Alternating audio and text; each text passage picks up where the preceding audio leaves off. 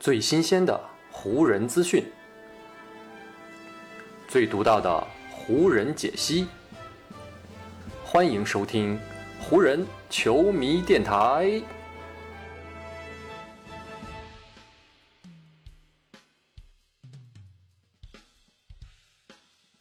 北京时间四月十九日，欢迎各位收听全新一期的湖人总湖人球迷电台，我是你们的朋友戴高乐。呃，今天呢，因为没有湖人的比赛呢，所以我们今天这这一期湖人球迷电台节目呢，我想做一次全新的尝试啊，给大家做一个类似故事会的节目啊，讲以后呢，在这种没有比赛的日子里呢，我可能会每周挑出这么一期的节目啊，来讲述一些关于湖人球员或者湖人管理层或者湖人教练组或者跟湖人相关的相关人士的种种的他们有意思的故事啊。如果你想听谁的故事呢，也可以留言给我。现在呢，各位正在听到的这首背景音乐名。名字叫做 That's My Girl 啊，选的这样一首背景音乐呢，是因为今天我们会聊到一位跟湖人相关的这样一位女士的这样一个故事啊，所以我选择这样一首背景音乐。好，那下面咱们就正式开始今天的节目吧。今天想跟大家聊的故事呢，是湖人的头号球星勒布朗·詹姆斯与湖人的老板，同时兼球队 CEO 珍妮·巴斯的这么一段故事。其实呢，在勒布朗·詹姆斯加盟湖人队之后不久呢，球队的老板珍妮·巴斯就曾向他发出过一次共进晚餐的邀约。但是直到九个月之后啊，也就是二零一九年的三月，这两位湖人的大佬级人物才终于是坐到了一起。其实呢，这种情况也非常好理解啊，因为这两位都是各自领域的大拿，都有太多的事情要忙。虽然他俩都住在洛杉矶，但詹姆斯呢是住在比弗利山庄啊，而巴斯则住在普拉亚维斯塔。而而且考虑到洛杉矶跟很多大城市一样，这个交通是非常的拥堵啊，所以他们约了九个月之后才终于吃上这顿饭啊，这也是在可以接受的范围以内。相信大城市的朋友们都会有这个可以理解啊。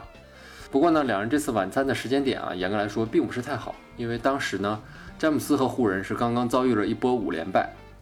特别是在第五场失利啊，那是二零一九年的三月啊，他们在斯台普斯中心输给了欧文领军的凯尔特人。那是詹姆斯加盟湖人的第一个赛季啊，从那一年的圣诞大战开始啊，腹股沟的伤势就一直在困扰着詹姆斯啊，而且当时连败的湖人呢是马上要踏上东部的客场之旅了，所以两人那次当时晚餐的气氛呢是有些微妙的。不过呢，詹姆斯并没有取消这次好不容易确定下来的晚餐邀约。自从他在2018年夏天加盟湖人队之后啊，他就一直期待着能够跟湖人的掌舵者珍妮巴斯面对面的好好聊一聊，而且呢。詹姆斯也有很重要的话想要当面告诉珍妮巴斯，所以呢，这就是两人第一次见面的背景。据詹姆斯的经纪人里奇·保罗回忆说啊，他当时也在那次晚餐会，他当时就回忆说，他和詹姆斯都非常明白，当时队内的很多情况呢，并不是应该归咎于某个球员的身上。而且在那次晚餐会上呢，詹姆斯和里奇·保罗也向珍妮巴斯许诺，会把这支湖人队重新带回到联盟的顶峰，也会让全世界都看到这支湖人队截然不同的另外一面。詹姆斯和当时还给珍妮巴斯说了这样一句话，他就说：“就让那些说闲话的人继续说去吧，而我们呢，会坚持自己的工作。”表达了自己的态度之后呢，詹姆斯又跟珍妮巴斯聊到了他已经过世的父亲，也就是湖人的前任老板杰里巴斯啊。詹姆斯呢表示他非常尊敬和敬佩老巴斯，也对湖人的历史表现出了充分的理解和敬意。这一点呢是让珍妮巴斯感觉到非常触动的地方。相比此前效力的两支球队啊，詹姆斯在来到湖人之后，他跟球队老板相处的方式呢是跟前两支球队有着截然不同的方式。此前呢，詹姆斯不管是效力于热火还是骑士队啊，他都更倾向于让自己的经纪人里奇·保罗，或者呢是其他自己领域的代表，去跟球队的老板呢做各种交涉和谈判。而詹姆斯本人呢，虽然跟热火的老板阿里森啊，以及骑士的老板吉尔伯特算是有一些私交，但是呢，这两位老板如果有什么私事，他们也不会以个人的名义啊去联系詹姆斯。而且呢，以里奇·保罗的了解啊，他甚至觉得詹姆斯从来没有跟阿里森或者是吉尔伯特在私下里吃过一次饭。所以呢，你就能看到珍妮巴斯和詹姆斯的这个饭局才显得是那么的不一样，也显得格外的有标志性。作为詹姆斯的老板呢，珍妮巴斯也非常了解詹姆斯过去的行事方式，不过呢，珍妮巴斯自从接手湖人队以来啊，他就习惯于跟球队的所有球员都建立起非常亲密的这种私下里的个人关系。他本人呢也非常以这样的关系为傲，因为呢这是他从自己父亲那里继承下来的球队传统。从老巴斯那个时代开始啊，跟自己球队的明星球员呢一起见个面啊，吃个饭，聊个天，这就是湖人队管理层再正常不过的领导方式了。前面呢，咱们提到过啊，詹姆斯当时球队成绩不太好，加上自己的身体也有些状况，所以这次的赴约的时间点是稍微有些尴尬。而珍妮巴斯呢，当时的情况也一样，因为呢，湖人队在2018年夏天啊，通在自由球员市场上得到了勒布朗·詹姆斯这样一位大咖之后呢，所有人都觉得湖人应该是立马就迎来复兴。结果呢，詹姆斯在2018年的圣诞大战意外受伤。加上当时担任湖人队篮球运营总裁的魔术师约翰逊啊，并没有围绕着詹姆斯打造出一套非常合适的阵容。同时呢，在那个时候啊，湖人队跟鹈鹕队还在围绕着安东尼戴维斯展开谈判，而且当时的情况非常不好啊，双方是已经谈崩了。所有的这些情况加在一起啊，都让湖人的高层啊，当时也是跟球队一样，陷入到一团乱麻当中。不过呢，珍妮巴斯跟詹姆斯一样啊，他也没有选择取消这次晚餐的约定，因为对湖人来说啊，他们这支球队如果想要重新回到巅峰，那进入季后赛呢，对他们来说只能算是将将及格，唯有最终捧起总冠军奖杯，才算是真正的实现湖人队的复兴。而如果想要实现这个目标呢，珍妮巴斯非常清楚，那就需要他自己以及与詹姆斯的共同努力。随着两人饭局话题的深入呢，詹姆斯和珍妮巴斯呢也是逐渐达成了共识。他们当时都非常清楚地意识到，将洛杉矶作为大本营的这支湖人队呢，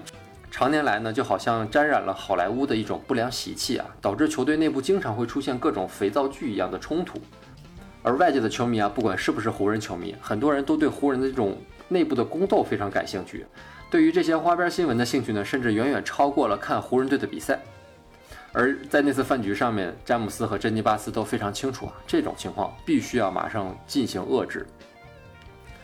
湖人队想要取得一个平稳的成绩，那心态首先必须要稳定下来。他们需要的呢是在篮球场上有很好的表现，而不是一个又一个轰动的故事。所以呢，也是从那次两人的会面开始啊，帮助湖人队打造一种持续稳定的心态，就成了湖人队的指导方针。其实呢，如果你关注湖人上赛季季后赛征途的相关报道，你会发现，围绕着湖人当时的讨论啊，似乎已经完全从以前的场外因素啊，变成了技术层面的分析。湖人队内呢是有两位巨星，但是呢，从来没有严肃媒体报道过詹姆斯和戴维斯私底下关系不和的这种新闻。而湖人队主教练弗兰克沃格尔呢，背后坐着杰森基德。在赛季初的时候呢，很多人觉得湖人队当时选择基德来给沃格尔打下手呢，是。瞄准有朝一日用基德来替代沃格尔这么一个想法，但是随着赛季的推进呢，关于基德接班的谣言也是不攻自破。同时呢，在上赛季湖人的阵容名单里还有霍华德、维特斯、智阿史密斯等这样一些曾经在很多球队的更衣室里闹出过问题的刺头，但他们上赛季穿上湖人的球衣之后呢，似乎都改邪归正了。这种情况呢，在本赛季加盟的哈雷尔身上也是一样得到了验证。所有的这些潜在矛盾点呢，过去几个赛季曾经不止一次的出现在各大媒体的头条位置。但是呢，在詹姆斯和巴斯那次谈话之后呢，他们两个开始联手扭转湖人这种过往的情况。当时呢，两个人还达成了一个共识，就是糟糕的事情肯定还是会出现，但当问题真的出现的时候呢，大家只要一起想办法把它解决就行了。结果呢，就在两人那次吃饭之后不久啊，问题果然就出现了。在二零一九年的五月二日啊，珍妮巴斯和兰比斯一起邀请前不久公开辞职的魔术师约翰逊吃饭。这位湖人队的前总裁呢，在二零一八到零九赛季湖人队最后一个主场比赛开始之前，在没有告知球队任何人的情况下，直接对着媒体宣布了他的辞职。而且呢，他当他当时还说啊，湖人队这支球队里是有人对他背后捅刀。其实呢，巴斯、兰比斯以及魔术师约翰逊这三个人啊，他们已经是拥有超过四十年的友谊了。在二零一九年五月的那次三个人的聚会上面呢，巴斯就直言不讳地问魔术师，他口中所说的这个背后捅刀的人到底是谁？他对于湖人队内的任何不满啊，其实都可以在这三个人的小圈子里当面呢直接发泄出来。也是在那次聚会之后呢，魔术师向珍妮巴斯保证啊，一切都已经过去了。只不过呢，几周之后，魔术师却在参加一档谈话节目的时候呢，又旧事重提，说他跟佩林卡以及湖人的商务运营总裁啊蒂姆哈里斯在合作的过程当中，他可以说是充满委屈。这档节目播出的当天，正是湖人队为新帅沃格尔举办新闻发布会的当天。在湖人的训练馆正中，沃格尔和佩林卡坐在发布桌前，两个人是侃侃而谈。而珍妮巴斯呢，则在训练馆二楼自己的办公室里，通过窗户看着楼下的发布会。在训练馆的一角，詹姆斯也是来到了球场边，他靠着墙，看着新赛季啊将要指导自己的这位新教练。而詹姆斯呢，那天虽然没有接受采访，但他这次到场对沃格尔的支持可以说是无声胜有声。他呢，也在用自己的行动履行着他当时对珍妮巴斯的承诺。据珍妮巴斯的一位密友回忆说啊，说那次的发布会其实非常重要，因为所有人都在看着，就要想看着弗兰克沃格尔是如何处理湖人队的这个局面。而詹姆斯的出现呢，仿佛为这个新局面定下了一个一个基调。詹姆斯在用自己的行动告诉所有人：保持冷静，保持专注，保持集中。而这呢，就是这支新湖人的暗号了。当时呢，很多人都曾经奉劝过珍妮巴斯啊，应该寻找一位跟湖人没有太多纠葛的外人来取代魔术师约翰逊这个篮球运营总裁的位置。比如呢，去其他球队挖一位已经成名的经理人，就像勇士队的鲍勃·迈尔斯啊，雷霆的普莱斯蒂啊，开拓者的尼尔·奥尔谢等人啊。因为当时呢，在很多人看来啊，以佩林卡的资历和他的能力啊，他是无法掌控湖人这艘大船的。不过呢，珍妮巴斯用人不疑，疑人不用。结果呢，就在几周之后，随着佩林卡成功的完成了那笔戴维斯的交易啊，湖人队是又召开了一次发布会。跟之前沃格尔的发布会一样，詹姆斯还是来到了现场，远远的看着，不接受媒体的记者的提问，用这种无声的态度表达自己的声音。詹姆斯回忆起当时自己在场边看着安东尼·戴维斯加盟时的场景啊，他是这样说的：“他说，我当时感觉充满了动力，但是呢，我并没有进入到那种一定要说点什么的模式中。在那个夏天呢，我一直比较安静，这是有原因的，因为我的妈妈总是告诉我不要说太多，直接去行动。所以呢，我就出现在这里了。”詹姆斯的这种说法呢，后来也成为湖湖人的行动纲领。在随后的那个赛季里面呢，湖人是一路劈波斩棘。在整个2019到20赛季里面呢，湖人是经历了太多的波折。从赛季初的他们在中国赛的风波，再到2020年1月科比的意外离世，再再到后来的3月啊，NBA 是因为新冠病毒而暂停，加上各种社会性的事件呢，又先后造成 NBA 复赛之后两次出现停摆危机。但就是在这样的波折当中啊，湖人是一路劈波斩棘，走到了2020年的最后，最终捧起了总冠军。如果要给这个故事做一个尾声的话呢，我觉得詹姆斯的这样一句话是非常合适的。在去年的西部半决赛淘汰火箭之后呢，詹姆斯曾经这样说过：“我知道自己姓甚名谁，我也知道自己的状态，知道自己曾经在这个联盟中做过些什么。而所有的这些呢，当我决定加入湖人这支球队的时候，就跟我一起来到了这里。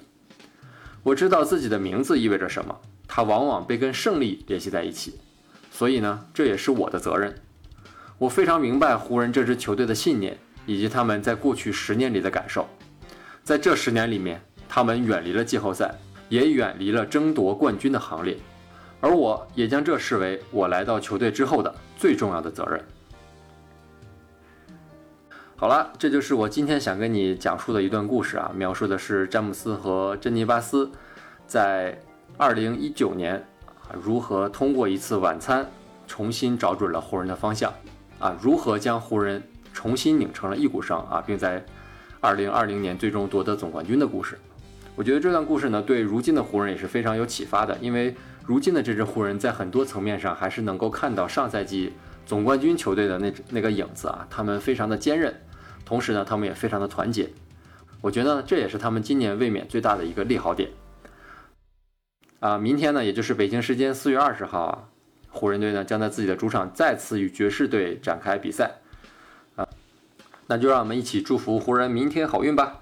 再次感谢听到最后的你，也感谢你今天的时间啊。如果你觉得我们这期节目做的还不错的话呢，也请你通过留言的方式跟我进行交流，也希望你能够把我的节目分享出去啊，让更多人能够听到我们的湖人球迷电台，加入到咱们湖人球迷的大家庭当中。啊，如果你还有哪位湖人球员或者湖人管理层、湖人教练组的故事想听的话呢，也请你留言或者私信告诉我吧，我会尽可能的满足各位的要求。好，那就让我们下一场湖人的比赛，下一期湖人球迷电台不见不散吧，拜拜。